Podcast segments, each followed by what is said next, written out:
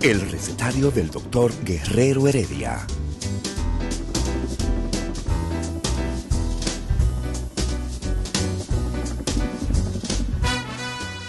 Una respuesta para cada pregunta. Una receta para cada problema. Ven a nuestra propuesta radial, amena, diversa y solidaria. Con alto sentido humano y profesional.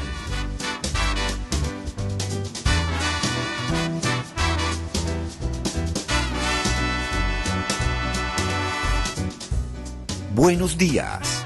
Bienvenidos al recetario del doctor Guerrero Heredia.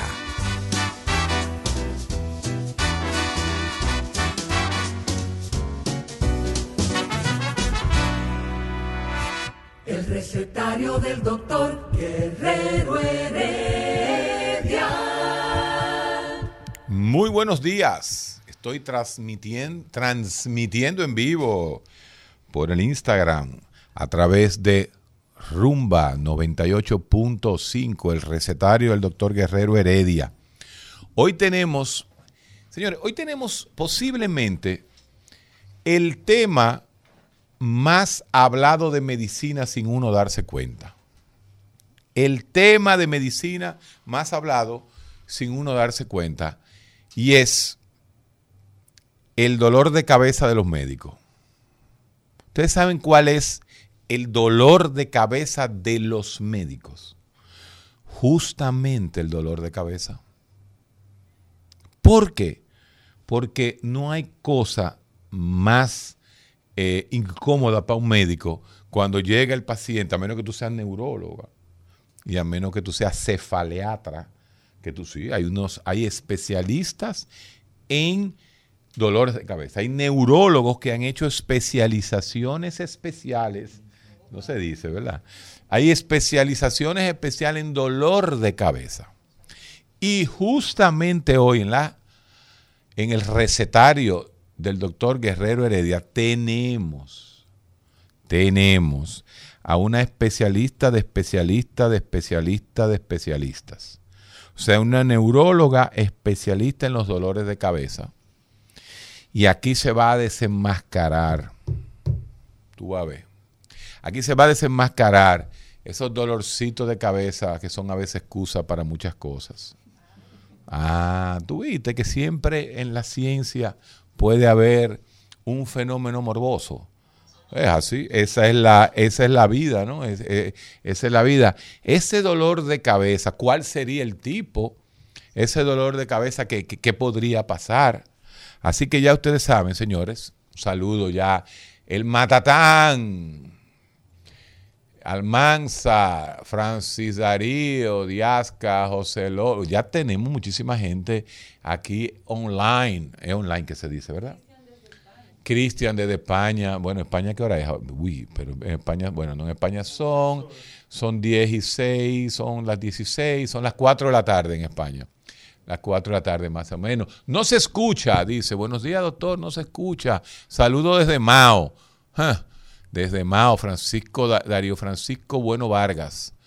Eh, Josi Ureña ya se unió al grupo. Señores, estamos, como decíamos, en vivo en Instagram, en el Instagram del recetario. Y el tema de hoy, esperando que la doctora neuróloga Ana Robles, especialista en dolor de cabeza, llegue. ¿eh? Estamos aquí. Eh, Isidro, tú tienes ahí una, una, ¿cómo se dice? Una, una promoción, una promo de lo que va a pasar mañana. Eh, no, no se puede poner. No se puede. No te la han mandado. Qué cosa. Bueno, que tal vez si me la mandan a mí por, por aquí, por, por mail, para yo pasarla, ¿no? Eh, la promoción del programa de mañana. El programa de mañana, ustedes saben que los miércoles eh, está el doctor Amaury García, pero Amaury cedió, ¿no? Me, me, cedió a mí para que estuviéramos en vivo. Y vamos a estar en vivo, vamos a estar en vivo en físico. Nada de, de, de Zoom y requete Zoom y no, no, no, no. En vivo aquí, en la cabina de Rumba 98.5 vamos a estar eh, en ese programa que que vamos a hacerlo interesante. Yo no lo quiero, y esto es importante, yo no lo quiero hacer eh, caer, ¿no? Yo no voy a caer en la cháchara ideológica, en la división emotiva que tiene el pueblo. No, nosotros vamos, vamos a aterrizar, vamos a aterrizar varios temas. A mí me encanta cuando, cuando a uno le dicen, eh, estaba leyendo uno de los tweets que me que envían, ¿no? Eh, no, que nosotros no aterrizamos.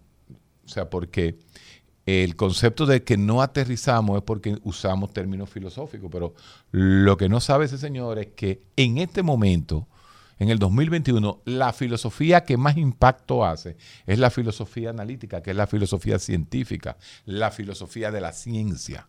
Eso es lo que está. Pero, pero la gente no lo entiende. ¿Tú sabes por qué no lo entiende? Porque no aterriza, porque no tiene capacidad de aterrizaje.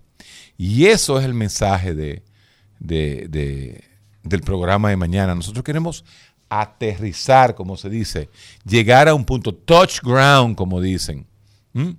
Touch ground en qué? En estos temas, en estos temas que tienen un componente científico, un componente de oficio médico.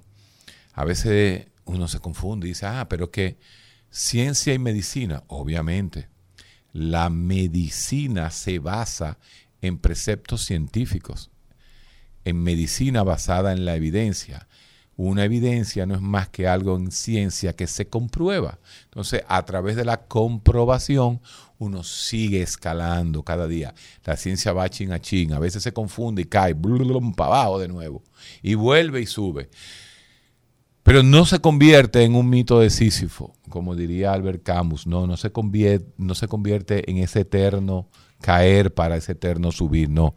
La ciencia va avanzando de a chin, de a poquito. Pero se confunde. Y lo más importante en un científico es tener la humi- humildad de entender que se puede equivocar. Los únicos que no se equivocan son eh, eh, los, los filósofos con intencionalidad de otra cosa que no es la ciencia. La ciencia tiene que estar preparada. Señores, ustedes saben cuántos laboratorios en el mundo intentan hacer una vacuna. Miles. ¿Cuántos han logrado estar en vacuna? Quizá 40, 50 laboratorios. Todo se queda en fase 1, todo se queda en fase 2. Fíjese, por eso en la ciencia se habla de fase 1, se habla de fase 2, se, hace- se habla de fase 3. ¿Por qué? Porque los estudios científicos, lo más fácil es que se caigan, no que sigan adelante. Entonces, eh, con esto de la vacuna, que se ha jugado una, una biopolítica, que también es un tema que posiblemente se toque mañana, porque la biopolítica tiene incidencia en la ciencia. Y entonces vamos a ver cómo se puede hacer y manipular biopolíticamente algunas de, vamos a llamarla así, de los parámetros y de las tautologías científicas, se puede decir, no sé, tal vez, tal vez se puede hacer de esa forma. Después de esta pausa, Eladio, después de esta pausa, nosotros vamos a, a seguir esperando a nuestra super invitada de hoy, la doctora Ana Robles, ¿eh? para hablar de ese tema que da tanto dolor de cabeza al médico. Como le está dando el dolor de cabeza a alguna persona. No, no dolor de cabeza, ¿De qué tú hablas? sino de confusión de cabeza con ese jovencito que anda por ahí de treinta y tantos años, en donde en su país aprobaron totalmente el aborto y él anda promocionando lo que él no pudo lograr en su país. Pero él tiene derecho a hacerlo. Definitivamente. Él que tiene sí. derecho a hacerlo. Vamos a una pausa. El recetario del doctor Guerrero Heredia. Rumba 98.5, una emisora RCC Media. Día de sabiduría y filosofía en el recetario del doctor Guerrero Heredia. El recetario del doctor Guerrero Heredia. No, ya, ya estamos en el aire otra vez. tú no, no, no, no- no hemos, no hemos hecho pausa de, de por lo menos coger 30 segundos, aunque uno nunca hace pausa por aquí, por el, el- el recetario. Puede, puede, Héctor, puede un acontecimiento determinado que suceda en tu vida producir eso de dolor de cabeza. Esto es la sensación de que algo anda mal contigo y muy específicamente ese dolor intenso que se produce. Te botaron del trabajo, encontraste, encontraste a tu esposo con otro señor en la cama. Es un, Eh, es un ejemplo abierto que estamos dando postmoderno, un ejemplo postmoderno. Vale, Eh, o sea, pues yo tengo un esposo. eh. no te pregunto. este, No, pues yo, yo, yo, yo sigue hablando. esos acontecimientos que producen eh, trauma, inclusive para toda la vida, realmente son productores de dolores de cabeza y si es así, ¿qué es lo que se dispara? No, que pero nosotros tenemos la esas son las sensación. preguntas que- esas son las preguntas que le vamos a hacer a ella. El Pero desde el de punto de vista psiquiátrico, ¿qué, tú, qué, tú, ¿qué enfoque tú puedes dar? ¿Y, y por qué tiene que haber un punto de vista psiquiátrico? Porque me da la gana porque es que tú preguntarlo, pero que ven todo- acá. Es que tú todo lo quieres psiquiatrizar y psicologizar. ¿Verdad que sí? Eso es cierto. Admito eso. Tú todo lo quieres Pero psiquiatrizar. ya no, y ya te admití que sí. Bueno, ah, tú tienes que aprenderte esa técnica. ¿Cuál es esa? Bueno, eh, eh, eh, hay un... eh, y, y tú sabes que ahí uno puede hacer análisis hasta psicodinámico, psicológico, del por qué un ser humano se ensaña contra las mujeres. Convierte eso en, se convierte en obsesivo. llega un momento en que tú dices, ¿por qué quiero? ¿Por qué quiero discutir con las mujeres? ¿Por qué quiero llevar este La tema contraria. principalmente a la mujer? ¿Mm? Eso es interesantísimo desde el punto de vista psicodinámico. ¿no? Pero, pero se pone difícil cuando esa mujer es una mujer de éxito, profesional, ¿Cómo? eh, con recursos económicos, su propia vivienda, su propio medio de, de locomoción, capacidad para visitar No, sí. otros países, como Y- diría un machi- un macho mujer. un macho de mujer. Qué lío, qué lío. qué se hace en eso. esos casos, Fíjate, Héctor? fíjate qué interesante. No, mira, el dolor de cabeza, volviendo al dolor de cabeza, porque tú me- nosotros estamos metiendo unos mensajes subliminales en el programa de hoy, pero muy subliminales. Yo creo que yo creo que el, el público inteligente, el público está entendiendo por dónde nosotros va, por dónde nosotros vamos. Esa necesidad de en vez de amar, de pelear con las mujeres. De, de En entrar vez en, de amar, conflicto. sí. pelear con las mujeres.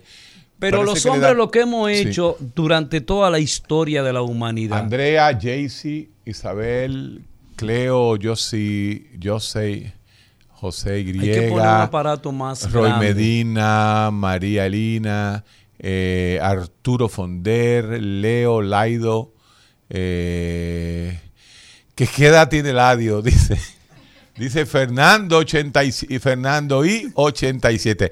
¿Qué edad? Desde Toronto. De, qué chulería. Pero que- ¿por qué? La, Toronto, a mí me cae bien Toronto, pero yo soy más pro Quebec, ni siquiera Montreal. Mira, pregúntale a ese, a ese eh, Doctor, seguidor saludo, nuestro. saludo desde Manhattan, Wilfredo Cruz. M. Gómez, el mejor. Ey, Ivanito, Fernando, Henry. Mucha gente de todos los lados. Señores, lo que se me queda, recuerden que sí soy un pariguayazo en esto. recuerden. No, y que además es ciego, yo tiene en que acercarse al celular y casi Instagram. comérselo. Además, no hay- vamos a comprar el celular más grande, lo prometo. Hay uno grande. Una tab- Una tablet. tablet. Sí, Sí. tú le puedes poner, tú, lo- tú lo puedes poner en una tablet. Un- Ay, no. pero yo tengo una tablet. Sí, pero esa fuera de los 10 mandamientos, manito. Tú, tú, tú ¿Cómo estás hablando tú- de una tablet tuya. ¿Cómo tú atrasas? Bueno, primero dile de edad ¿Cómo- pero tuya. Yo tengo 68 años. Henry Jr. de este lado, estoy 100% de acuerdo con las tres causales. Excelente, muy bien. Pero- Ojalá que nunca Bueno, te- le suceda a una hija tuya, a una Que hija está de tuya. acuerdo con las tres causales, que está de Ah, acuerdo. ah, perdón, borro lo que dije. Parece que la edad le está dando ya definitivamente a... Borro lo a- que dije. Tú tienes 68, Eladio. Sí, señor. Mi madre que yo pensaba que tenía menos, ya hablando en serio. Yo pensaba que tenía 61, 62. No. Yo pensaba que tú eras la edad de Lidia. Tú le llevas un par... eh, Lidia nada más te lleva un par de años. Un par de años me lleva. ¿Cuánto tiene Lidia? Tú eres su familia, tú debes saber. No, no, no. Lidia tiene como siete años menos que tú. Claro. ¿Qué pasó? Como 10 años menos que tú. ¿Qué pasó? Claro. Claro que sí, tú me llevas a mí 16 años. Yo, yo veía a Tú eras un comunista en Bulgaria cuando yo nací casi. Yo sí. No. Y no me arrepiento. Mis mejores años de vida los pasé en Bulgaria. Imagínate tú morenito como tú en Bulgaria, te diste vida. No, pero que recuérdate mi, mi procedencia. ¿De de dónde tú eres? Yo vengo de la marginalidad de las cañitas. Tú eres de las cañitas. Sí, señor. Ubícame la cañita exactamente. Ok. Guachupita. Espérese, espérese, señor. Bueno, pero tú, ya. bueno, tú tomas la parte norte de la Me voy por la. Francisco Camaño. Por, Exacto. por la, margen, O por sea, la margen del río Ozama. Cruzaste la posita, eh, eh, cruzaste esa parte de ahí.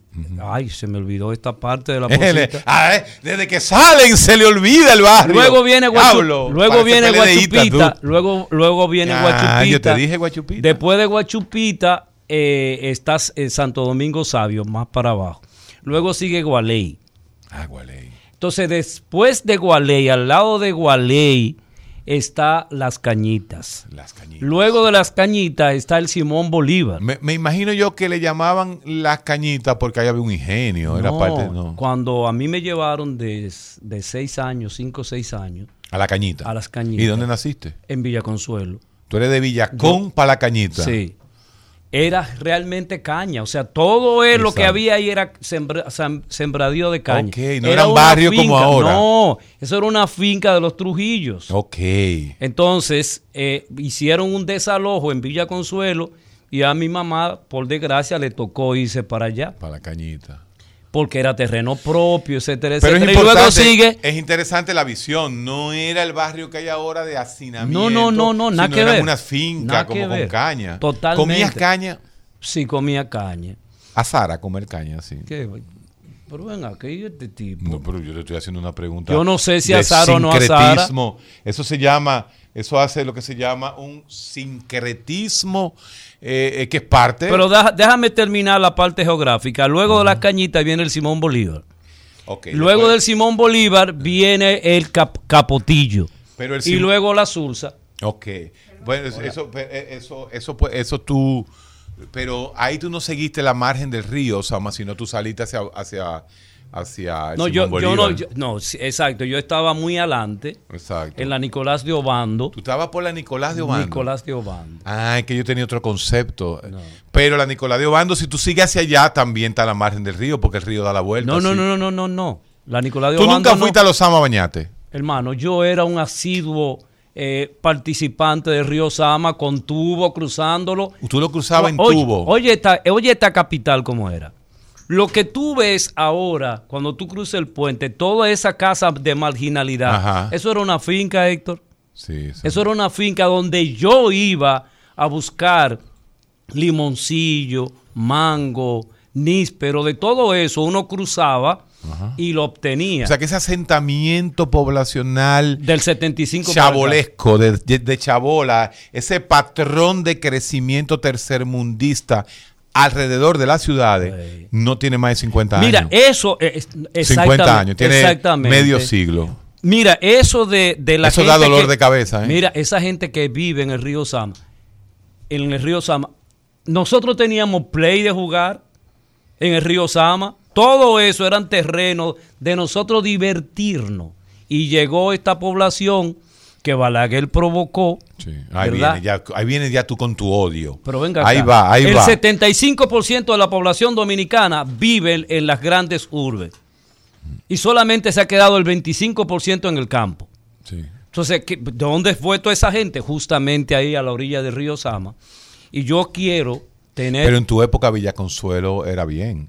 Por lógico. Eh, las casas, si tú ves, si y, tú y ves además, las tú casas de sabes Villa que mi Consuelo, tú te das papá, cuenta. mi papá biológico, porque tuve dos papás, el de crianza, ese fue mi papá, A que tú- siempre yo lo alabo y... y- ese fue tu padrastro. Sí, sí, ese pero fue- ese pero tu padre. realmente no fue mi padrastro, fue realmente mi padre. Wow, entonces tú tienes, tú tienes eso guardado.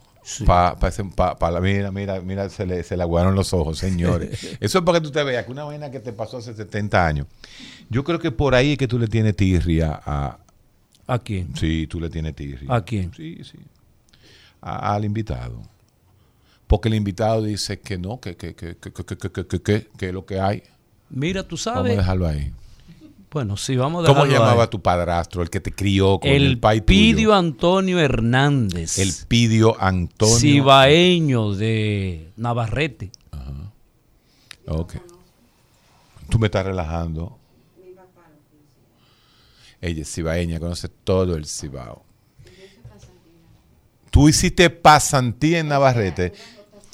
Quien está, quien, está, micrófono. quien está hablando aquí ya es nuestra especialista de especialista de especialistas de especialistas. Porque este es un tema, como digo yo, eh, Ana Robles, neuróloga, con una formación en cef- cefaleatra.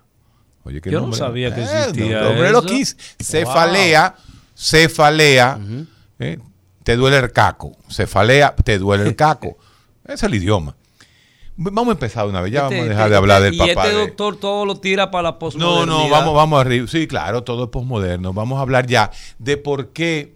eh, ¿Qué pasó? Un otro tiroteo en Colorado. ¿Qué vaina en Colorado? Boulder otra vez, Boulder. Ahí mismo fue el, el- el- el más grande. Tiroteo en Colorado, que nos lo avisen por aquí los muchachos que están en el Instagram. 10 muertos. Wow. Pero no en un colegio, por suerte. Ah, oye. Un supermercado en Colorado. Ya comenzaron otra vez. Alguien que nos informe por aquí. Eh, vamos entonces a hacer la pausa para iniciar una pausita, eh, ya 10 minutos, 10. El tema. ¿Por qué el dolor de cabeza es el dolor de cabeza de los médicos? Después de esta pequeñita pausa. El recetario del doctor Guerrero Heredia. Rumba 98.5. Una emisora. RCC Media. Día de sabiduría y filosofía en el recetario del doctor Guerrero Heredia. El recetario del doctor Guerrero Heredia. Doctora Ana Robles, bienvenida en físico, porque en, primero en alma y por Zoom ha estado siempre la doctora Ana Robles con nosotros. salió Muy poeta, amiga, claro que sí. Yo salió soy, un poeta. yo soy un poeta de la ciencia, mi hermano. Pero Robles. Hermana de Lidia Soto, ¿eh? ah, no sabía. Aunque yo creo que Ana Robles es más, mucho más joven que Lidia Soto, ¿verdad que sí? Yo, ese tipo de, de No, eso no- conversaciones es. femeninas de edades, Excúseme. yo no tengo problema con decir mi ¿Tú eres edad. machista? ¿Por qué el hombre No, puede decirle bueno, edad y la no, mujer no? Yo soy machista porque me fascinan los varones. Eh, Los machos, dígalo. Ey, está buena esa. Robles no es fácil. Lo de Robles, lo de Robles es por Fuerte, fortaleza. fuerte, fuerte. Me generé el apellido de una manera u otra porque yo soy de las personas que digo que todo lo que tienes te lo has generado de una manera, pero yo soy hija de un viejo roble. De un viejo roble. De un viejo roble. De Gonzalo Robles, del, Sí. PL del PRD. Anti- a, eso es lo que le decía. antibalaguerista. Antibalaguerista. En esa época Igual, eso no era. igual que Eladio, es verdad. sí, sí. Eladio nunca fue PRDista, pero fue antibalaguerista. Sí. Doctora Ana Robles, neuróloga.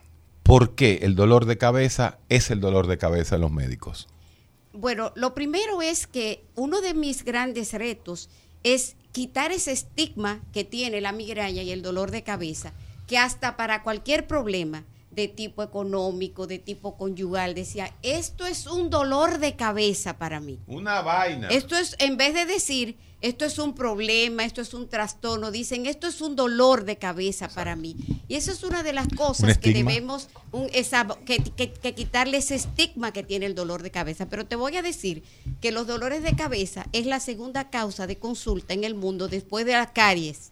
Las caries. Tú ves, o sea que, ah, pero entonces Guillermo Ah, pues entonces Santana- Guillermo tiene sentido. Sí, y hay trabajos publicados que yo lo puedo traer, trabajo brasileño muy serio, en el que se demuestra eso, o sea, cuánta cantidad de consulta hay por caries y cuánta hay por dolor de cabeza.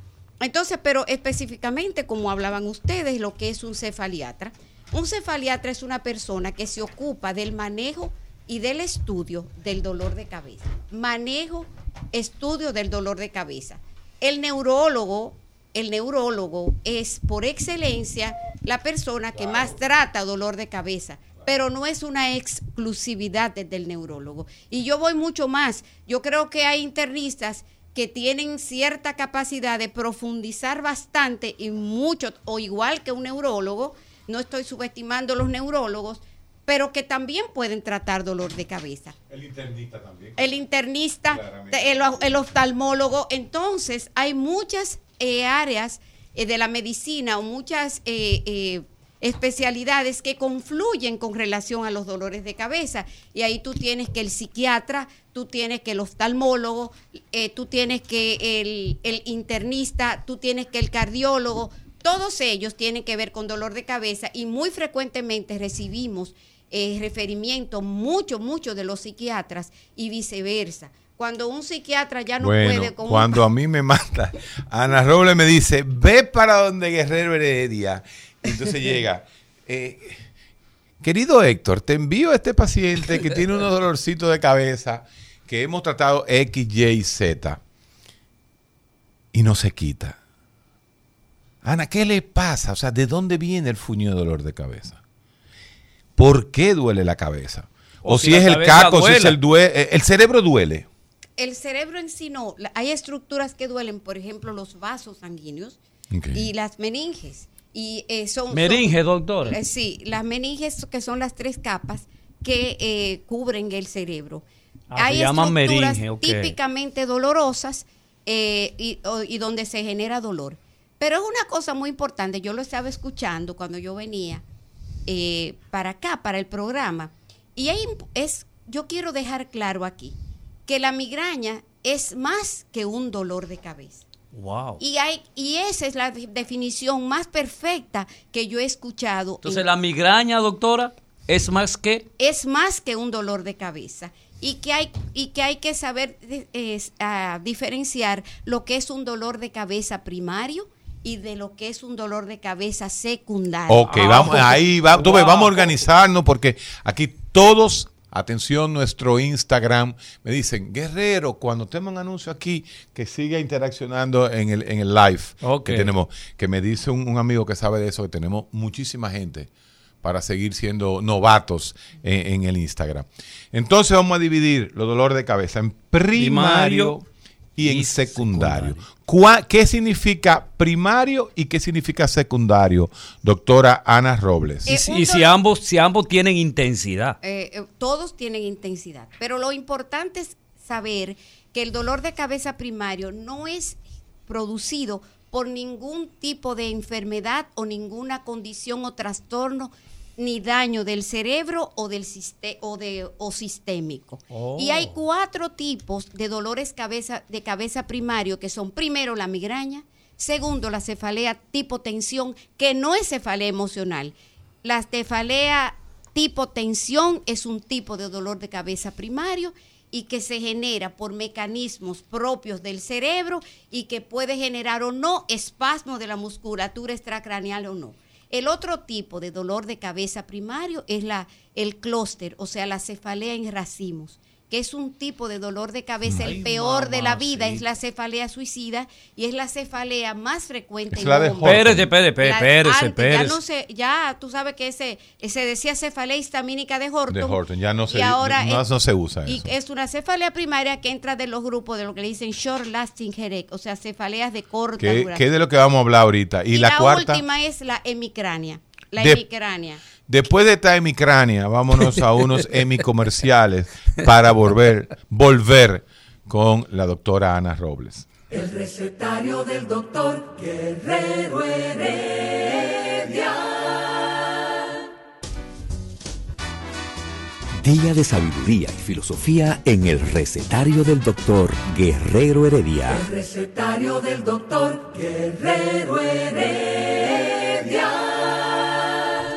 Continuamos aquí por Rumba 98.5, el recetario del doctor Guerrero Heredia. Cuatro dolores de cabeza primario. Primario.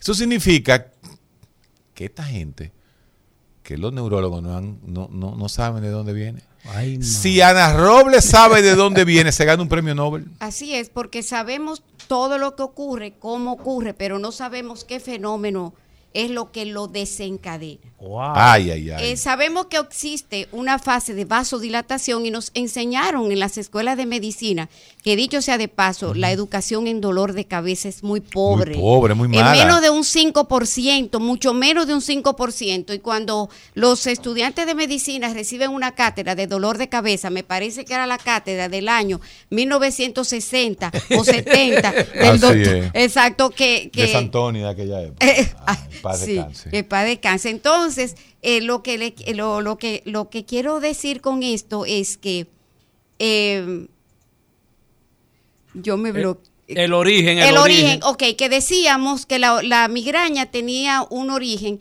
era porque se probó eh, la teoría vasoespástica del, de Wolf en los años 60, que él decía que se producía por una, un fenómeno de vasodilatación seguida de un fenómeno de vaso, primero vasoconstricción, seguida de un fenómeno se de estre- vasodilatación. Y luego, en el desarrollo de la investigación, se sabe que no, este fenómeno de vasodilatación es regulado por la activación de, los, de ciertos receptores y la liberación de ciertas sustancias del nervio trigémino, como son los péptidos, y ahí viene el descubrimiento espérese, de los tradúcame todo péptidos, eso. Péptido C. de péptidos y sobre todo el más importante en este fenómeno, el péptido relacionado con el gen de la calcitonina, que es un péptido endocrino. Hay otros péptidos O que, sea, hay sustancias que se provocan. que se estos- liberan del nervio liberan en- en y el esa nervio producen la vasodilatación porque son potentes vasodilatadores y se sabe que en el fenómeno en la fase de dolor hay vasodilatación, pero no es no sabe, no sabemos no no podemos decir hoy que eso es lo que produce el, El dolor. dolor. Sí, eso es un fenómeno que ocurre, pero no es el que lo produce. ¿Por qué el quinto par craneal, el trigémino? El trigémino tiene que ver con la sensibilidad. Ok. Tie- Es un nervio muy importante que tiene eh, do- un- dos núcleos, un núcleo sensitivo y un, nu- y un núcleo motor. motor. Y la parte sensitiva se encarga de la sensibilidad de la cabeza, la cara y todo eso. Y tiene tres ramas. Una rama oftálmica, una rama maxilar y una rama maxilar inferior. Mandibular, maxilar, mandi- que es la que maneja Guillermo Santana, el odontólogo. Que oye, o- o- señores, oiga lo que uno hoy aprendiste tú esa, Eladio. Sí. Que, de- que la causa más común de ir al médico es el dolor de, eh, de cabeza en medicina. Después de pero en general, las caries. Sí, Las caries, señores. sí, sí. Vamos sí, a tener sí. que hablar con, de, en profundidad de construyendo las caries Ok. con, con, con Guillermo. Es un temazo porque yo pensaba que era el dolor de cabeza. Roble, estamos en, la, en el dolor de cabeza primario. Sí. Ajá. Y tú has establecido cuatro tipos. Me, me preocupan dos cosas. Hay medicamento para cada uno de esos dolores y en segundo lugar, me preocupa es el dolor de cabeza suicida. ¿Qué, ¿A qué se refiere eso? Sí, cuando en la cefalea tipo clúster o cefalea en racimos ya se acepta universalmente en español hablar de clúster porque es una cefalea en racimo, en racimos que ocurre más frecuentemente en hombres que en mujeres, 3 a 1 más hombre, hombres que mujeres. Los hombres somos el sexo débil. Esa es la que Eh, da detrás del ojo. Ese es un dolor de cabeza que ocurre cíclicamente. O sea, una persona comienza a tener short lasting headache, cefalea de corta De duración. corta duración. Son periodos de 180 minutos de dolor que ocurren cada 180 minutos y que duran menos de 5 minutos, pero te da varios latigazos. Y se describe incluso en él el síndrome del león ratón. O sea, es un paciente que llega al consultorio generalmente acompañado por su madre o por su esposa o por una hija totalmente devastado, así como un ratoncito, pero que cuando tiene la crisis se quiere comer el mundo y, y se, Wow. y, y se le ve la cara como un león y son pacientes, es un dolor tan severo y tan insoportable que ha llevado pacientes a suicidarse. Sí, Ah, así- por eso me es el consta, nombre. me Se han tirado de, de segundo piso, Wow. hay un- la, el- el- la cefalea tipo, tipo clúster o cefalea en racimos. Pero mira, hay otro tipo de dolor de cabeza de corta duración que se llama la cefalea nueva diaria persistente. Anda, diablo. Y hay que son paci- pacientes que nunca le ha dolido la cabeza Ajá. y comienza teniendo un tipo de dolor de cabeza que tiene aspectos de migraña, o sea, unilateral, eh, de moderado a severo y pulsátiles, pero son continuos por más de tres meses. Exacto. Y hay otro tipo de dolor, que es la hemicrania, que es un dolor de cabeza que te da en la mitad de la cabeza. Ese, eh, a las mujeres le da mucho ese. Sí.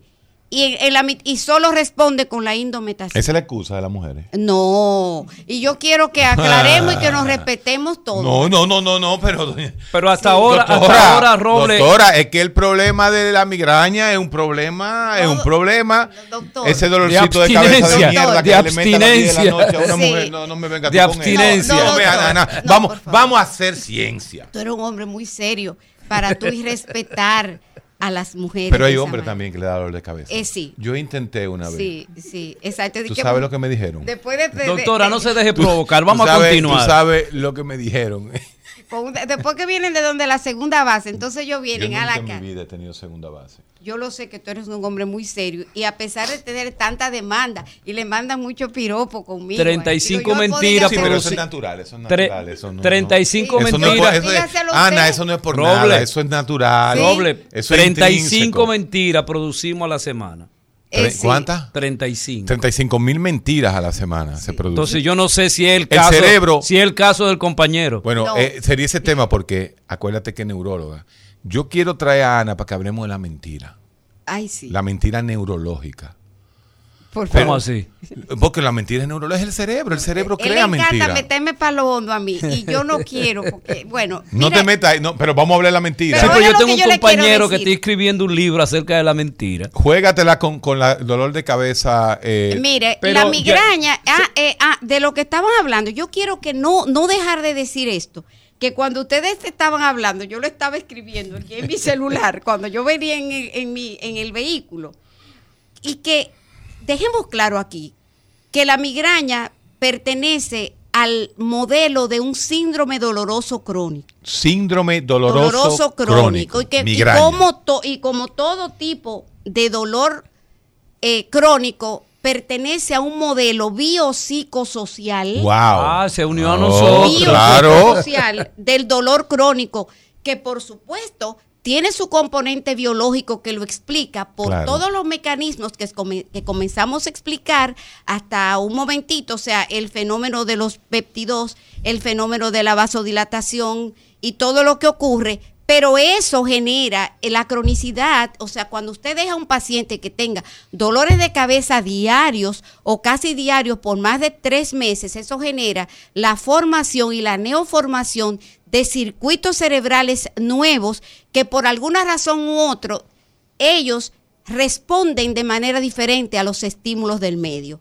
Quiere decir que el cerebro migrañoso es un cerebro hiperexcitado, hiperexcitado y una, un estímulo que no sea que no sea capaz de provocarle dolor de cabeza a cualquier persona en un migrañoso crónico, de como dice el, el- el pueblo, de un quítame tapaja, le da un dolor de cabeza. Entonces, eso, eso, la parte social que significa, lo que significa eh, el, do- el dolor crónico, es que se genera un modelo y un fenómeno de cronificación y de catastroficación del dolor. ¿Cómo, cómo es eso? Que ¿Cómo los Roble? pacientes hacen un catástrofe y, eh, por, por el tema del dolor de cabeza y ellos eh, Reaccionan a ese dolor a de ese cabeza. dolor y muchos de ellos explicados por una ganancia secundaria. ¿Cómo Hay así? ¿Cómo así? ganancia Con una secundaria. ganancia secundaria que es la que ¿Va, va a condiciona- confirmar usted lo que está diciendo eh, Héctor? eh, sí, una parte, pero no todo, porque no todos tienen ganancias secundarias. O sea, hay personas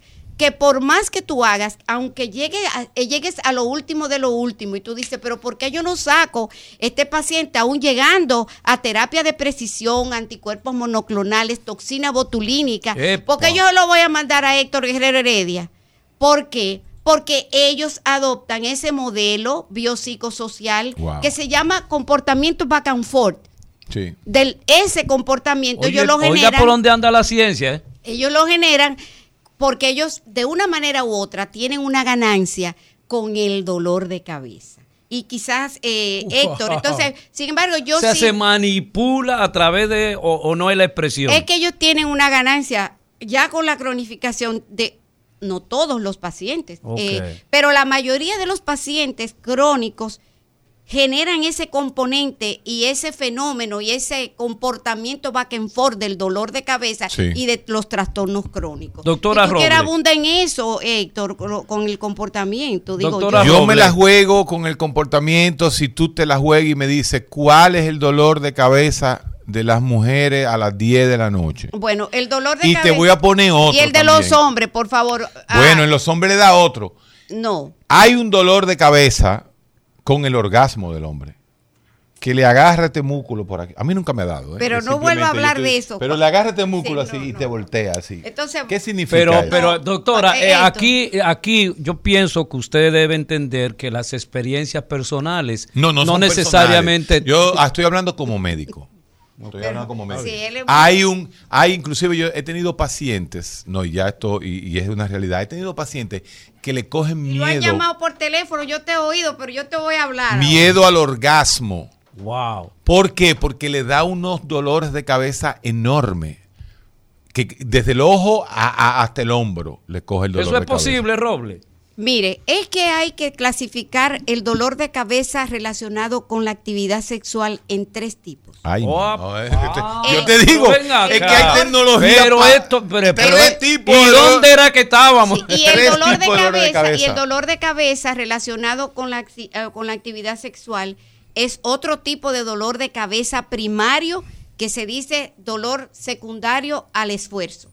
Y está el sexo y una serie de cosas. Pero el de la actividad sexual. O sea, van hay que siete entonces en la clasificarlo. primaria. Hay que clasificar, pero está en otra clasificación. Ah, ok. Pero hay que, pero hay que clasificarlo en los dolores de cabeza antes del orgasmo, durante el orgasmo y después del orgasmo. Ay, Es mamá. que tú, estás, neta. tú estás viendo, qué, qué, boni- qué, qué bueno que la gente, los que están inclusive en el, en el live, eh, escucha, viendo, porque están viendo a la autora Ana Robles, fíjate la estructura algorítmica científica de la doctora Ana Robles. Ella te está hablando algo y así, y así uno aprende más. Y lo primero que te dice, primario, secundario, y fíjate cómo te va clasificando. Eso es ciencia.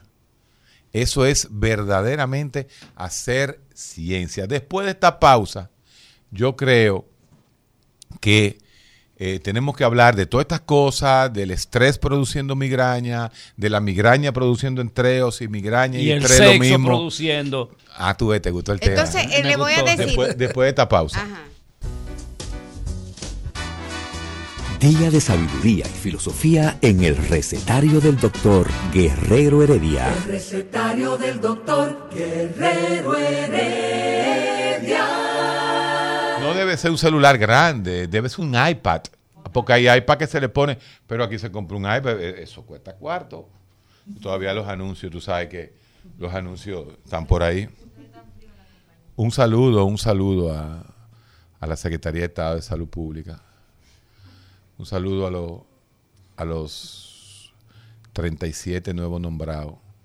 Que el que se guaimió esa vaina fui yo y no me dan ni un anuncito esa gente. ¿Tú, tú- tú has visto esa vaina? ¿Tú has visto eso, Ana? Y lo ¿Tú bueno te que no- acuerdas lo- que tú misma me decías a mí, Héctor, eh, no, no, no, no confronte tanto a esa gente? ¿Para qué? Míralos ahí. Están montados toditos. Hay uno que ni me no coge te cogen teléfono. el teléfono. Bueno, le va, si no me lo cogen, hay problema. Ah, sí. Sí, sí, soy muy rencoroso. Sí, sí, soy, soy, soy muy rencoroso. Pero- y, me, y me- y me están dando cuerda, ¿eh? Sí. Voy a coger la cuerda un día de esto, comenzando por tu amigo, el que era dueño de este programa. El que Ah, estudió contigo. El, de ese mismo, el que estudió con el amigo de... de- de- al de que tú Ana. le robabas lo- los apuntes y, y luego. Él hacía los apuntes, yo los leía y sacaba mejor nota que él. Era ¿Qué así. Era así, era así. Voy a coger cuerda con él, voy a coger cuerda con él. Bueno, hablábamos del dolor de cabeza relacionado Pero con la actividad usted sexual. sabe, antes de usted continuar, usted sabe que usted tiene un parentesco increíble con la presidenta de la Sociedad de Psiquiatría de República Dominicana, ¿Con? Marisol Taveras. Con Marisol. Bueno, los taveras son son son, son, de, son de Santiago. Wow, increíble. Y hay muchos Son de la de moca, de moca y son blancos o azules. Yo no soy así. yo soy yo soy mestiza. Continúe, doctora. Sí, entonces, el dolor de cabeza que, eh, que ocurre antes del orgasmo, generalmente es el dolor de cabeza relacionado con el estrés. Ese es el dolor que Oh. dice, ay Dios mío, yo tengo un dolor de cabeza y, y entonces eh, no quiero eh, eh, no puedo eh, ejercer mis eh, obligaciones eh, conyugales, tanto el hombre como la mujer. O sea, no puedo tener sexo, doctor, es No, lo que te quiere es decir. que ¿Y muy por qué son difícil. obligaciones conyugales? Eh, o no, bueno. Eso es machismo. Ey, está buena esa. No, pero pues, pero de los hombres también, bueno, pues Más si la, de los la hombres. próxima vez que yo me vaya a casar voy a hacer como. J-Lo y voy a poner las veces que yo quiero tener sexo. si las mujeres si las mujeres se pusieran en eso legalmente Oye, pero tú no le Pero escuchaste, está- claro tú no le que- escuchaste. pero oye lo que puede apoyar a que voy si las mujeres pusieran a los hombres en verdad hacer sus obligaciones conyugales Muerto. o pues tú te imaginas ¿Cuántos años de casado usted tiene? 27 años de casado. Sus obligaciones son tres veces a la semana. Ay, mamá. ¿Y de sí. dónde, mi hermano? Ya no hay. Bueno, ya ¿Y sí, hay mecanismos. Ah, bueno, sí. Ah, bueno. Ah, no. Sí, ey, ey. sí. esta Pero produce un dolor de cabeza la Viagra. Produce el la Viagra, sí, pero No tú a te- una rullita, un rullito. Héctor, hay que traer esta Oigan señora. Hay que eso. traer esta Ah, señora esto con no más es disparate, frecuencia. esto no es pendejada, no. Esos son científicos aterrizando en este país a la gente. ¿Cómo es la vaina? Espérate. Vamos, vamos, vamos a calentar los nombres, porque hay que decir los nombres porque ninguno no, no, no, no está apoyando ahora mismo. Sildenafil. Viagra, que es el famoso La sildenafilo. pastillita azul. Ta- Tadalafilo, que es la famosa Cialis, ¿verdad? Ajá. Y el Vardenafilo, que es la famosa Levitra, que por cierto aquí... Y tú lo conoces también, Héctor. Doctora, doctora, usted es invitada aquí, ¿eh? Perdón. Ok. Ustedes Continúa. ustedes- por eso ustedes- que no me- no, mira, yo los conozco porque me, me he pasado parte de mi vida dando conferencias sobre, increíblemente, sobre esos, eh, eh, principalmente sobre el Tadalafilo, Cialis. Con la Ela y Lili he, he viajado mucho dando conferencias sobre el Cialis. ¿Por qué esos medicamentos, doctora Ana Robles, producen dolor de cabeza y te ponen las orejas rojas? El mecanismo que producen a nivel de los cuerpos cavernosos es el mismo que ocurre dentro del dolor de cabeza, que es un fenómeno de vasodilatación. Ok. Pero no es, produce un dolor de cabeza que se llama migraña like. No es migraña, es un dolor de cabeza secundaria al uso de un medicamento. Y por supuesto no se... eh, ¿Y, y ahora qué sí activa ese medicamento internamente?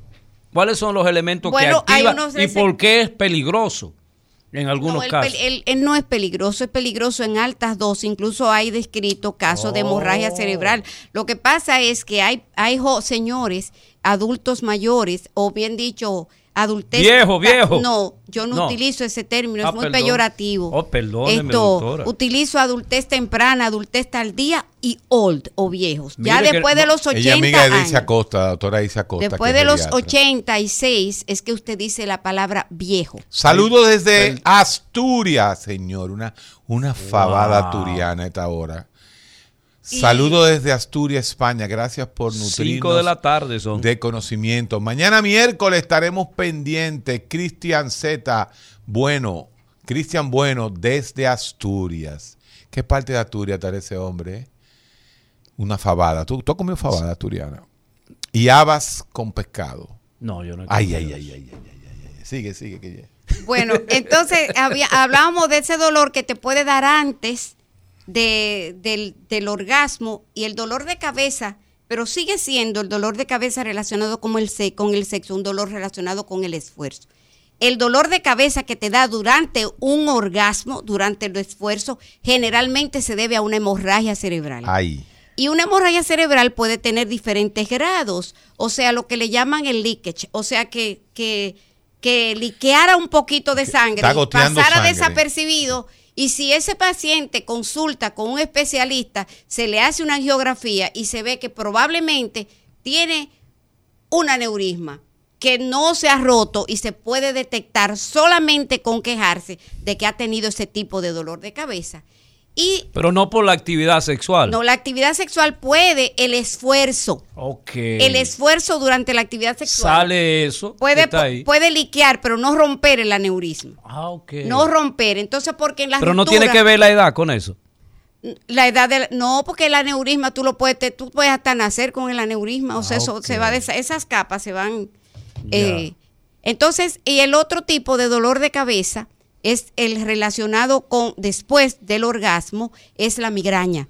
Porque la migraña es un dolor de cabeza que se relaciona con el esfuerzo me explico. Eh, que es es del esfuerzo también diferente a la cefalea tipo tensional que si tú haces algún tipo de actividad física te puedes mejorar. Pero si un migrañoso se pone a levantar una caja, hacer una actividad física, se va a empeorar. Y ese es uno de los criterios para hacer el diagnóstico. ¿Mejora o empeora con el esfuerzo? Cuando tú quieres saber si ese paciente tiene migraña o si ese paciente tiene una cefalea eh, tipo tensional con o sin espasmo de la musculatura Doctora extracraniana. Roble, usted habla de orgasmo. Entonces, si hablamos de orgasmo, estamos hablando básicamente de la mujer. ¿Qué pasa con la... Los hombres no tienen orgasmo. El esfuerzo de eyacular. El esfuerzo. Tú sabes que eso sería un interesante punto de una perspectiva eh, psicológica. El hombre eyacula, pero orgasmo. No, el- yo no creo que El orgasmo hombre- masculino y el orgasmo femenino, pero- doctor. Pero es que el, eh, el orgasmo en la mujer es tan subjetivo. Y el orgasmo del hombre, uno no sabe si eyacular es un orgasmo. Porque eyacula cualquiera. Pero tener ahí el orgasmo, yo sería interesante eh, eh, el análisis de ese tema. Porque realmente no, no es lo mismo. Doctor, ¿no? está Es- muy- estamos en la primaria, o sea, todavía estamos en la- el dolor de cabeza primario. Exacto. Y esta doctora ha sido extraordinaria, o sea, no ha, no ha dado una Una cátedra, cátedra. total y, y absoluta. Pero déjame decirte algo, no nos podemos ir, y eso lo va a guardar ella para el final. Cuando la doctora Ana Robles te dice a ti, tú le dices tal cosa de un dolor de cabeza, y ella te dice, arranca para acá. Ay, mi madre. Que tú llamas por teléfono, Ana, mira, el dolor de cabeza es así, así, así, así. Desde Y esta dices- mañana. y tú dices, arranca para acá. ¿Cuál es el? Porque hay un detalle. Dolor de cabeza es sinónimo de un tumor en el cerebro. ¿Cómo? Oh, sí, desde que tú- Espera, desde que tú- espera. la, la ciencia Roble médica. dice que no, Roble la dice ciencia no. médica te dice, dolor de cabeza, lo primero que te llega a la cabeza, ¿qué es lo peor que puede pasar? Un, dolor de- un, un tumor o una hemorragia. la hemorragia. ahí voy. ¿Cuál es Más que el- para que tú sigas con esas primarias, es que estábamos en el sexo, en la cefalea del sexo, ya la gente entendió cefalea del sexo. ¿Cuál es, es ese dolor de cabeza que tú, o cuáles son esos dolores de cabeza que tú le dices al paciente? Ven a la emergencia. el peor dolor de cabeza de mi vida. Es eso se confunde a veces con migraña, pero generalmente cuando una persona dice tuve el peor dolor de cabeza de mi vida, pero que tiene que ser súbito. Cefalea súbita es Se sinónimo de hemorragia, doctora. ahí hay sangre, si es Apareció. súbito. Porque una cosa es agudo y otra cosa es súbito. Un dolor de cabeza súbito es hemorragia hasta que se demuestre lo contrario. Epa, me llegó de repente. Pa, y este un dolor esta- de Un cabeza. estallido, como dicen los. Wow. Un, un dolor de cabeza en estallido, lo que nosotros también llamamos cefalea en trueno. Y hay tres etapas. Cefalea en Cefalea en trueno. trueno es sinónimo de hemorragia cerebral. Ay, Sinónimo. Entonces, si no corro, me voy para el cielo. Exacto, pero también hay dolores de cabeza que son el peor dolor de cabeza de mi vida, que son el clúster y que hay algunos tipos de migraña que debutan con ese grado de intensidad y de ansiedad, pero no te quedes con la migraña, porque la migraña no te va a morir un paciente con migraña. Claro. Se- eh, tú tienes que descartar y aunque ya haya sido diagnosticado con migraña, tú tienes que descartar aún un paciente, lo que llaman las banderas rojas. Si yo tengo un paciente con migraña y eso, me- eso no puede ocurrir a todos, por ejemplo, ya yo tengo pacientes eh, muchos años, entonces ese paciente no ya yo lo conozco, ese paciente yo le he hecho qué sé yo cuánto estudio, pero si ese paciente tiene lo que le llamamos, le llamamos banderas rojas, que tiene un dolor de cabeza que cambió el patrón de su dolor. De su de dolor. No es el mismo, eh, en la forma de que yo soporto regularmente. No es el mismo dolor, doctora, no es el mismo cambio de la localización.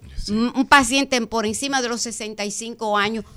Esas son las cosas que tú que no tenga fiebre asociada o que no tenga algún tipo de alteración de la O, visión. o, ¿y qué tiene que ver la fiebre con este dolor de cabeza? Eh, ¿Dónde aparece? No, porque ahí entramos en los dolores de cabeza secundarios. Ah. Los dolores de cabeza primarios te van a fastidiar la vida, pero no te van a matar. Los dolores de cabeza secundarios Son los que matan. Y a la vez tú lo vas Ah. a clasificar si son dolores de cabeza secundarios a procesos infecciosos, a procesos vasculares. Ahí a- viene la fiebre. Exactamente, sí. Y la famosa meningitis. viene Y la- por y ahí. la Ay, meningitis. mamacita. Mira para dónde que vamos ya. Vamos. Después de esta pausa. Y los procesos inflamatorios que son muy frecuentes después de los 65 años, por ejemplo, la arteritis temporal, Ay. que se ve por encima de los... eh, bueno, Espérese, doctora, no nos siga dando tanta información. Vámonos a una pausa. es el que se peina y le duele muchísimo. Después de esta pausa, vamos a entrar con los dolores de cabeza secundarios. Día de sabiduría y filosofía en el recetario del doctor Guerrero Heredia. El recetario del doctor Guerrero Heredia. Regresamos. Nosotros no podemos ser esclavos de la pausa y de la incapacidad que no tenemos ni siquiera. Isidro no tiene la capacidad de en un momento dado, si a mí se me, me, me- me da un dolor de cabeza, yo decirle, tira algo, me dice que no. Entonces tenemos que Mira, resolver mira, esto. eh, Isidro, el- te lo estoy diciendo. No, no, no, no. El no soy anuncio. yo. Es que yo me siento atrapado, papá. Me siento atrapado. Héctor. Sí, a mí me da una cosa ahora mismo. Yo te digo, Isidro, tira una pausa, aunque sea para decir el recetario. Hay que tenerlo, hay que tenerlo. No podemos ser clavos de ese sistema. No podemos ser clavos de este sistema. Pero excúsenos un momento porque Héctor regularmente no se queda con nada, por eso está mentalmente sano. claro. Este, y eh, su, su inquietud la acaba de manifestar. Eh, nosotros tenemos una excelente invitada esta mañana que nos ha estado explicando Tremendo tema. acerca del dolor de cabeza, la clasificación de él de primario y secundario, nos dice que con los primarios nosotros podemos convivir, pero no así con la explicación que ella nos va a dar ahora de los secundarios. Bueno, Dolores hay de muchos cabeza secundarios que tampoco son que matan, pero, pero hay que tenerle miedo. que tenerle miedo. Doctora Ana Robles, médico neuróloga, centro médico UCE, toda la vida en la UCE, fiel a la UCE. Con especialidad en dolor de... Yo creo que soy la única Con La esa- única con eso, precisamente voy a darme una escobita, fui elegida en, en Aladec, en, el, en, la, en la Sociedad Latinoamericana de Cefalea, como miembro distinguida en Wow. el día de ayer. Qué bien. Eh. Ah, no, pero eso merece un aplauso, claro un sí. aplauso.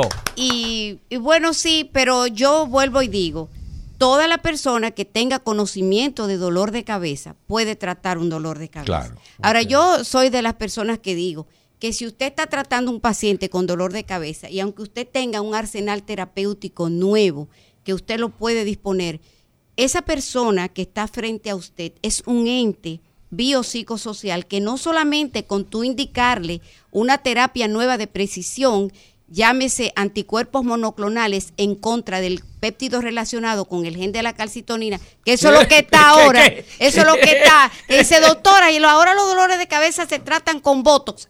Ahora no, yo tengo 20 años tratándolo hasta cuando no estaba aprobado por ¿Usted se pone FDA. Botox? Ah, no, usted pone Botox. Yo pongo y Ah, me ok. pongo. Ah, no, está bien. Tú no puedes meterte en la intimidad Como de nuestros invitados. No, no, ey, como Héctor, no, y como respeto. Realmente es- el Botox tiene una indicación para el dolor de cabeza. Mira, eh, óyeme, el Botox actúa en, en, en la hendidura sináptica Sí. eh, a través de las fibras C y las delta no mielinizadas. A nivel de las fibras C evita la liberación del CGRP y a nivel de las fibras delta evita la liberación en la hendidura sináptica. Entonces, hace, desde hace mucho tiempo, cuando yo estuve con el doctor Alan Rapa, porque es mi mentor en Conérico, comenzaron a hacerse los eh, primeros estudios eh, del uso de la toxina botulínica en el tratamiento del dolor de cabeza. Bueno, pues yo aprendí en, en el año 2000, no estaba aprobado por FDA y eso dio origen al estudio PREMP, que es el estudio de prevención en primaria en dolor de cabeza y esos estudios con Botox dieron paso a los demás estudios. Claro. Entonces, lo que sí se utilizan, no es que, que yo he visto algunos colegas que dicen que están trabajando, le quedan dos unidades, dos o tres unidades de toxina botulínica y dice, a ti te duele la cabeza, déjame poner tu-". ponerla. No es así. Qué Porque cuando yo utilizo un cien- do- 155 unidades, que es el protocolo, con esa cantidad, un dermatólogo inyecta 10 gente. 10 gente le 10 gente. Entonces yo, eso el, no soy yo, o sea, no, un- utilizamos un protocolo 31 músculos, 31 inyecciones de 5 unidades y se llama protocolo PREM Espérese, espérese, para migraña crónica. Escúchame eso. Para migra o sea, no es que una persona que tenga, me- ¿y qué es migraña crónica? Una persona que tenga más de 15 dolores de cabeza por mes por más de 3 meses. No es que cualquier gente que quiera ponerse dolor de cabeza o, que, o porque yo quiera eh, de una manera u otra ponérsela a un amigo, tiene que reunir el criterio de migraña crónica para utilizar la toxina botulina. Fíjense, y, eso es el recetario, ¿no? Fíjense cómo ustedes todos, eh, los que están en el, en, el live y, en las radios, los millones que nos están escuchando por radio, fíjense cómo usted, de lo único que sabían del Botox era que era para arruga. Sin embargo, oiga lo que hace la doctora, lo que hace la doctora Ana Robles, no te inyectan 35 músculos diferentes para quitarte el dolor de cabeza. Sin embargo, el mercado del el Botox son las arruguitas. Eh, ellos no y te aquí cualquier pagar. Salonera se atreve a ponerte un Botox, Sí, ¿eh? no. Cuidadito con eso. Y tú Sí. las ves eh, poniendo Botox y que ahora mira que aquí, que tu expresión, yo me acuerdo una que me dijo, Guerrero, vamos a quitarte ese machetazo que tú tienes ahí en la frente. Y yo, mi hermana, eso no coge Botox. Pero ya". te, te cuento que cuando yo estaba aprendiendo eh, con Alan Rappaport Sí. en Conérico, yo veía que botaban toda esa cantidad de sobrante porque sabe cómo son los gringos. Y yo veía estas mujeres tan feas con estas arrugas. Y yo le dije, doctor, pero déjeme quitarle. Dice, stop. Stop. Claro. Porque esa me. persona había firmado para protocolo para migraña, no para No estética. para- oye, oye, esa es la ciencia. Wow. No Esa es para ciencia. estética. Sí. Y no, y si a ti se te ocurre, eso, esos son gajes del oficio, tú- se, se le puede caer el párpado momentáneamente Ay, o ay, subir una, una ceja. Si tú le subes una ceja a una mujer de esta con dolor de cabeza, eso es porque ella no sabe de eso. No, es no. que ella no es dermatóloga La que y ella sabe no es la del cirujana. salón, la que Es- sabe la del salón. Ni ella no es médico estético y ella no es médico eh, eh, cirujano plástico, que dicho sea de paso. eh, me- yo me pongo esto con un óculo plástico, que es lo más grande que hay en el país, manejando votos en estética. Y no sé si decir su nombre, pero Claro que sí, tú puedes decir. No su nombre. Faroche. Melgen es lo máximo. Faroche es oftalmólogo Él es- blefaroplástico. Él es óculo plástico. Sí. Bueno, eh, eh, Un saludo a Faroche Melgen allá en Medical Net. entonces en la, en la segunda en la segunda parte usted hablaba primero de esta clasificación. De, de, de, cuál, de la secundaria, usted Sí. dice. Ajá. Eh, sí, pero, pero cuando tú tienes un dolor de cabeza secundario, tienes que clasificarlo que si es de origen vascular y que si es, o que si es de origen, eh, si es de origen vascular o que si es de origen eh, inflamatorio, si dentro de las inflamatorias es infeccioso, eh, o si, oye Héctor, dolor de cabeza secundario al uso de medicación antimigrañosa no es una cefalea primaria. Es una cefalea secundaria al uso de medicación Ah, ese- ese es antimigrañosa. Y esos son los pacientes que a veces tú me mandas. Así es. Entonces tú estás diciendo, Ana, que los propios medicamentos que se usan para el dolor de cabeza producen dolores de cabeza. Así es. No se sabe por qué en un paciente que no sea migrañoso, que use más de, más de dos veces al mes un tratamiento antimigrañoso o un analgésico o un opiáceo, lo que sea, más de dos veces por semana por más de tres meses, puede provocar dolor de cabeza. El mismo medicación, o sea, la medicación preventiva para el dolor de cabeza no produce rebote. Pero la, si tú usas medicamentos abortivos antimigrañosos por más de dos veces por semana, por más de tres meses, vas a tener un dolor que se llama dolor cefalea secundaria al uso de medicación. Wow.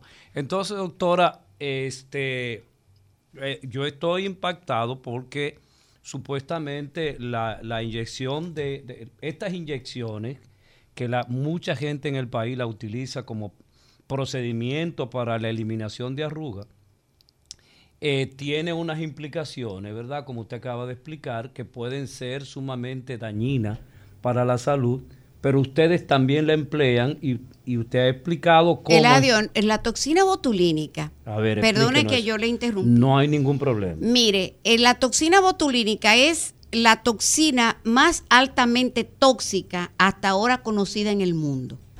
Pero Wow. inoculada, inoculada de manera atenuada y como se utiliza, es, a- se, se obtiene a partir del Clostridium botulinum. Es el botulismo, la enfermedad del botulismo que está en las latas eh, rumbradas, en las latas, eh, eh, latas de comida Ok, vieja. sí. Pero cuando, lo mismo que pasa con las vacunas, lo mismo que pasa con la del, con el tétano, ¿no? Pero cuando nos, cuando se utiliza es la actualmente el- la toxina botulínica que le llaman Botox, es la es uno de los grandes avances en los últimos 20 años en terapéutica, porque se usa en enfermedades puntuales en neurología, que van desde el dolor de cabeza, desde Parkinson, desde todas las distonías, desde los cuadros... Distonía, doctora. Distonías son trastornos del tono muscular que, se, que, que son verdaderos eh, enfermedades que te- tratamos los O sea, que neurólogos. no puedo- yo no puedo eh, controlar mi, mi, mi movimiento. alteración del tono, o sea, cuando usted ve a un paciente, por ejemplo, que pestaña mucho, se llama blefarospasmo. Eso es un tipo de distonía. Cuando hay pa- pacientes que hacen como dicen los pacientes míos, doctora, hay uno, un paciente allá afuera que está haciendo muchísimas moriquetas. Posiblemente eso es una distonía craneal que tenga, y etcétera, etcétera. Pero déjeme decirle, no es tóxica y eh, utilizada, ni es dañina utilizada en manos adecuadas y con criterio adecuado, porque no se puede ingerir, no se puede poner volviendo venosa, sino en músculos, porque produce una relajación total de la musculatura. Ese es el mecanismo del, de la del botox, de la toxina botulínica en, en el organismo. Wow. O sea, cuando yo te, te inyecto un músculo, yo lo que estoy provo- provocando es relajación muscular. Ese es el mecanismo. O sea, para que pare ese movimiento involuntario. exacto, si yo me paso de dosis, eh, a veces los pacientes pueden tener dificultad para tragar, todo transitorio, pero hay que tener mucho cuidado porque también si tú te excedes en algunas situaciones puede a- a provocar hasta, hasta parálisis de, ce- de- de centro respiratorio, pero eso no ocurre. Eso no ocurre a menos que tú no te equivoques y se la ponga endovenosa. Sí. Y eso no va a ocurrir nunca, porque para eso se usa su- eh, a nivel subcutáneo y, e intramuscular. ¿Qué tan frecuente, doctora Robles, eh, es la llegada a su consultorio de personas con este tipo de condición? De, de que De de- dolor de cabeza primario y secundario. Bueno, yo como especialista cefaliatra, eh, c- o sea, cefaliatra es un, un especialista en dolor de cabeza. Eh, ya te dije, puede, eh, el cefaliatra no necesariamente tiene que ser neurólogo. Ok. Lo ideal es que sea neurólogo y buen neurólogo. A ver, a ver. Le- eh, ¿Me entiende? Entonces, Sí. pero también puede ser un, un oftalmólogo, buen oftalmólogo que sepa mucho de dolor de cabeza. Puede ser un internista que sepa mucho de dolor de cabeza y que se respete. O sea, bueno, la cuestión es que yo veo los casos más dramáticos y el eh, más dramáticos de dolor de cabeza y te puedo decir que el 90% de mi consulta es de dolor de cabeza. El 90%. Es dolor de cabeza. Y la otra, segunda opinión. ¿Cómo fue, doctor? O sea, lo- los pacientes que van de mí va, eh, van Referido por- referido porque dicen los gracias a Dios yo recibo referimiento de otros neurólogos, de psiquiatras, de todo el mundo. Ok. Y la mayoría son los pacientes que te dicen, esa, esa me quitó mis dolores de cabeza. Eh, entonces, pero, pero yo, pero la mayoría, la mayoría, yo trato los casos más difíciles.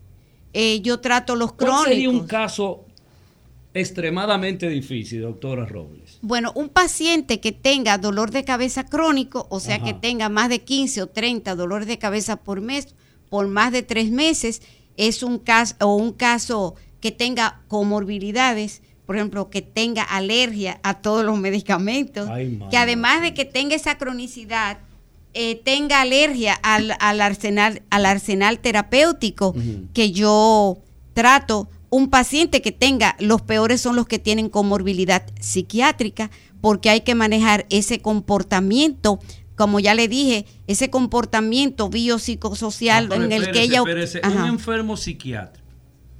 Eh, Estamos hablando ya de una alteración probablemente crónica que tiene el individuo.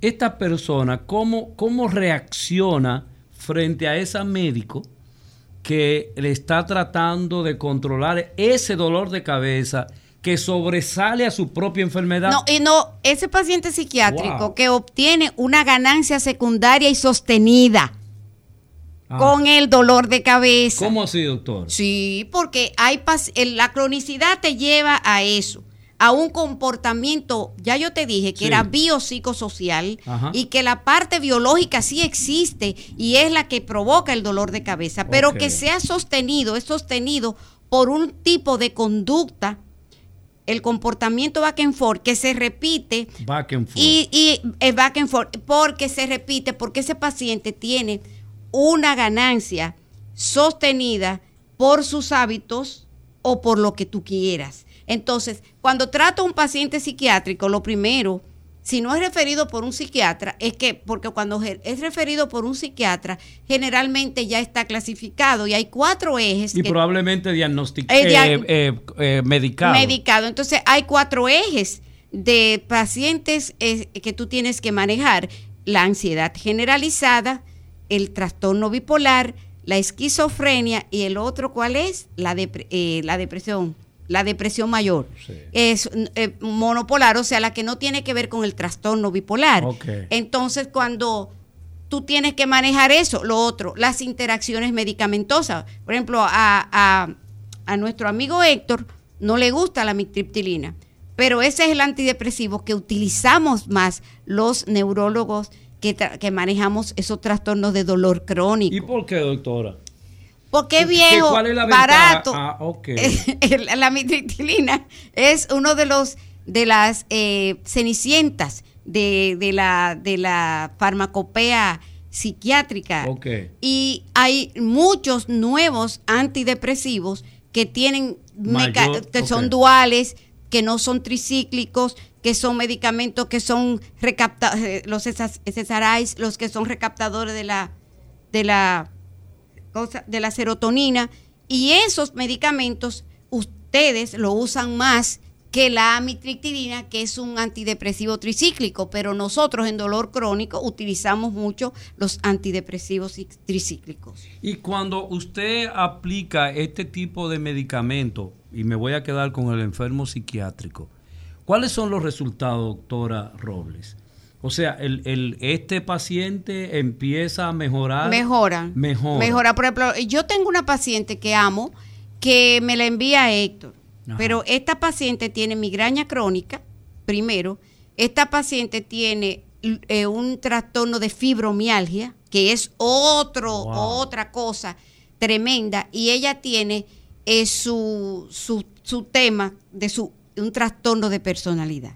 Ok. Entonces ya te puedes imaginar, pero otro trastorno es el tema económico. Epa. Ella, eh, el tema de, de que la falta de cuarto es un, un factor de riesgo. Es un trastorno. un trastorno muy grande, porque cuando, esto es un país tan especial, porque cuando tú hablas en Latinoamérica, Europa, Estados Unidos, están los medicamentos cubiertos por la seguridad social. Te cuento que ahora mismo eh, estamos a un nivel ya de unas necesidades terapéuticas en trastornos crónicos, específicamente la migraña, específicamente los anticuerpos monoclonales, que los seguro ni pensar, porque es una inyeccióncita. Tú te imaginas tú, una persona que tiene dolores de cabeza a diario, que tú le pones una inyección y que te dice, Dios mío, yo nunca lo había visto esto.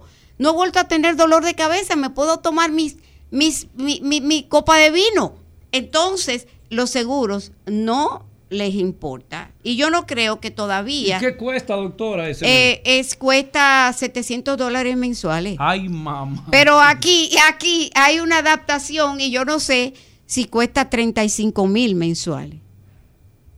O sea que es una enfermedad para ricos. Es una enfermedad, no, para todo el mundo. Y mira, te voy a decir que decían que la migraña era un trastorno para las personas que tienen estatus eh, socioeconómico elevado y para inteligentes. No, no es cierto. La migraña es igual tanto en la comunidad como en el consultorio, porque yo he trabajado en, yo he trabajé, fui escogida para trabajar en un estudio, el primer estudio y único estudio de prevención de migraña en el eh, incidencia de la migraña en Latinoamérica e incluyeron a la República Dominicana y yo y la doctora Deyanira Ramírez trabajamos en, en ese, en ese estudio. O sea que eh, ahí se agrega, después de toda esa explicación que usted nos ha dado esta mañana, eh, tremendamente explícita, y con todos los argumentos científicos del lugar. Pero llegamos lamentablemente a la conclusión de que el uso de los medicamentos que usted utiliza son extremadamente caros y como que la gente va a seguir enferma, doctor. Le, te puedo cochear. a ver. ¿Sabe qué me dijo mi coach life? Eh, yo, le, yo le dije, eso es muy caro, doctor. Eh, eh, ¿Qué tú opinas de ese reloj? y lo pone ahí porque yo estaba apostando en uno de los juegos de eso de coach y dice, ¿cuánto el reloj Cartier es muy caro? Dice él, no es caro, tú no lo puedes comprar. y entonces como que si las ah, si las ARS tampoco cubren eso. No les importa, eh, ellos ellos no les importa, incluso fíjate, eh, son tan eh, como miopes que a veces tú miope, eh, eh, ven lo que exacto económicamente lo que le conviene exacto, para que un médico para tú ves mi, consulta dura una hora y media. Y no es porque yo sino hay que escuchar este tipo de pacientes. Es como yo entonces la gente ah que un es que hay que ponerle un tratamiento. No no no tú tienes que educarlo. En la, en la consulta yo le digo esto por esto, tienes que tomártelo a esta hora y tienes que seguirlo. Y hasta que tú no le creas conciencia y un insight de la importancia de no tomar tantos medicamentos y de que cuando tú tengas más de dos dolores de cabeza a la semana es grave y que el impacto del dolor de cabeza no es solo en ti, sino en tu entorno. Eso impacta tu, la vida de los pacientes, pero ¿y ese esposo? ¿Y esos hijos? ¿Y ese trabajo? Por fuera tu de propia diversión, tu propia tranquilidad. pero no solo eso, es todo lo que impacta. Incluso existen otra cosa que aquí no, no, no, no, no se ha legislado para eso. O sea, lo que se llaman los test MIDAS de discapacidad. ¿Qué es eso, doctor? O sea, un test que te, que dependiendo de los números de dolores de cabeza, yo te lo sumo y te hago un promedio de el nivel de discapacidad. O sea, si es leve, moderado o severo. En Londres, por ponerte Londres, Estados Unidos, yo, te, yo digo, tiene un MIDAS de 22 o, o, más de 22 es una persona totalmente discapacitada. Pero aquí no. Aquí a un médico, yo lo he visto en hospitales residentes con migraña, y los MA, o sea, los médicos superiores dicen, eso es que ella no quiere trabajar. Eh, eso me pasó a mí durante mi formación, porque yo soy migrañosa. Wow, y por eso le interesó profundizar. Me interesó, y sobre por lo que ya, ya le estoy diciendo, o sea, tú vas a donde tu jefe y tú le dices que tú tienes migraña y te dice, eso no es eso es un dolor de cabeza. Siéntate ahí. Siéntate, vaya. Y, y oye, una vez yo estaba dando una consulta, pero yo no me puedo quejar delante de un paciente ni de nadie. Mi, mi, mi estructura no, me, puede estar llevando quien no me trajo. Eh, y yo no me voy a quejar. Entonces yo estoy, mira si produce un déficit de concentración tan grande la migraña, que yo estoy en crisis. Pero y eh, estoy hablando con la paciente. ¿Y sabe lo que me dijo la paciente? ¿Qué le dijo? Doctora, esa pregunta usted me la ha hecho tres veces. la misma pregunta. O sea, ¿por qué? Porque yo eh, eh, tenía un déficit de, concentración, estaba desconcentrada. Por el dolor no le quería decir que yo me sentía mal, todo lo contrario, porque si un paciente va a buscar salud. Así es eh, tú le vas a poner un problema de tu casa, de que yo no tengo cuarto, que el hijo mío me desbarató el carro. No. bueno, eh, doctora Roble, nosotros estamos sumamente agradecidos por su participación y, y qué bueno que nuestros oyentes el día de hoy también están ilustrados con relación al dolor de cabeza, ¿usted puede repetir su número telefónico donde la gente pueda contactarla? Bueno, quiero decirte que soy pionera en telemedicina y durante la pandemia me mantuve dando consulta y me mantengo hasta, hasta que yo no vea la inmunidad de rebaño. Okay. Esto eh, es, es por 829-546. 0441. Tenemos que repetirlo de nuevo. 829 546 0441. Bueno, ha sido todo por esta mañana aquí en el recetario. Nos encontramos eh, mañana miércoles. En, en, esto mañana debe ser sumamente contundente. Tenemos de invitado a un argentino que anda por el mundo haciendo mucha propaganda y mañana nos vamos a encontrar con él. Pásenla bien. El recetario del doctor Guerrero Heredia. Rumba 98.5, una emisora RCC Media.